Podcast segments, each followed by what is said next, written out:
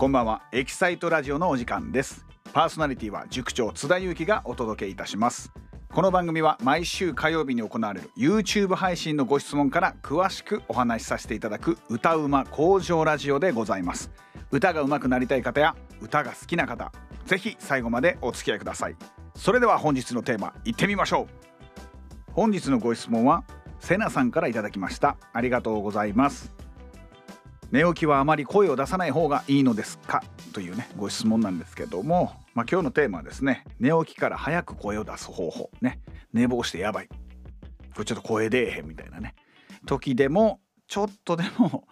楽になるっていうか、まあ、そんなこうサボる必殺技はないんですけども午前中にレコーディングとかライブあった時に、まあ、ちょっとでも良くする方法だね。え僕がやってる準備も含めねちょっとお話しさせていただこうかなと思っておりますけどもまずやっぱ大事なことは深呼吸をしますね。長い呼吸感を取る。寝起きからね。でそこで、まあ、ちょっとそういう呼吸法もできるようになってきたら息を吐きながらストレッチするんですけども、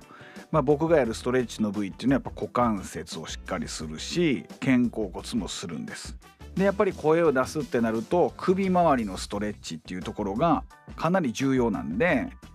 首の強鎖乳突筋っていうね横のなんかこうベタンってついてるねでかいやつあるんですけども、まあ、そこをほぐす。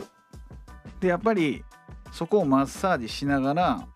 こう肩の力を抜きながらね肩がキューって上がったままねやっぱそのストレッチしてるとあまり効果がないからなるべく今の時期寒いし肩上がりやすいんですけどもしっかりリラックスの姿勢をとったポジションでストレッチする、まあ、これが一番いいかなと思ってます。でその時にやっぱ息をゆっくり吐いてね、まあ、ロングブレス。っていうねこのリラックスした状態の中で、まあ、ストレッチする。でだいぶほぐれてきたなって思ったらそこから僕はリップロールするんですけども、まあ、リップロールっていうのは唇をねこうブルブル震わせるようなエクササイズ。ブルルっていうね。ブルルっていうやつなんですけども。でこのブルルルってやってる時にこう首周りが楽になってるかなとか。背中に力入ってないかなとか。首の後ろ力入ってへんかなとか。入りすぎてないかなみたいな、まあ、そういうところを確認しながらやります。でまずその負担のないような音階を出しますまあこれ結構個人差あると思うけどもブルーって出した時にこの要はこの空間感のままこの開いた口の空間をキープしながら音を上下しますよね。ブルーで下がってくるしブルーっていうのをやります。でこの中でやっぱり自分のこの口の中の共鳴とか鼻にいってる感じとか首の中でこう共鳴がキープできてる感じっていうところを感じながらやるねただにブルルルってやる作業をするんじゃなくて空間共鳴がしっかりなってるかなっていうところに耳を傾けながらこの作業をやっていくっていうところが大事なんですよ。ほんで、まあ、ちょっとどうしてもね朝から歌わなあかんっていう時はこのブルル声で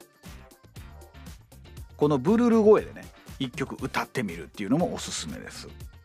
でそれで慣れてきたらブルーってこうしっかりその声に変えていくブルルルっていうところの鳴りが正しかったのにこれ発声音にした時にまた違うとこで響いてたらこれまた意味ないからこのブルルって鳴らした延長線上に自分の発声を作るみたいな声あいうえおとかをそこで鳴らせるようにするっていうのがやっぱポイントだと思いますんで。でそこの調整がしっかり効いたなと思ってくると、まあ、ぼちぼち声出てきます。でやっぱり寝起き一番出ないの裏声かなと思いますね。響きが一番弱いというか。出るけど息がちしちゃうんで。でそのリップロールの中でこう裏声の音もしっかり作っていくっていうのが大事かなと思いますね。ってねこう出していくような感じ。こうしていくといいかなと思います。でやっぱりここで注意点っていうのは喉の奥をしっかり開けてるっていうことですね。この喉の開きっていうところが寝起きどうしても閉じてるからこの喉の奥をしっかり開けて声を出すんだという。でやっやっぱ体硬いうちに歌う癖ついちゃうと体ってやっぱ覚えちゃうからなるべく柔らかくした状態で発声してるんだと。あなた歌う時って結構ストレッチしてからやるんだよって体に覚えさせるっていうのが僕結構ポイントやと思ってますんでそうしていくと体もあなるほどこれこの感じでやっぱいつも声出してんねんなって思うから結構ね調子のムラとかも減ってくると思います。この柔らかい状態の中で歌が歌えてるんでなんかあんま大きな事故にはつながらないのかなと思っておりますので是非この朝一のねエクササイズストレッチして首周り回してリップロールしてね喉の奥開いてる感覚をしっかりこう自分の中で感じてでそっから発声を延長線上に出していってでちょっと慣れてきたなと思ったらリップロールでちょっとワンコーラスでもいいんで歌ってみる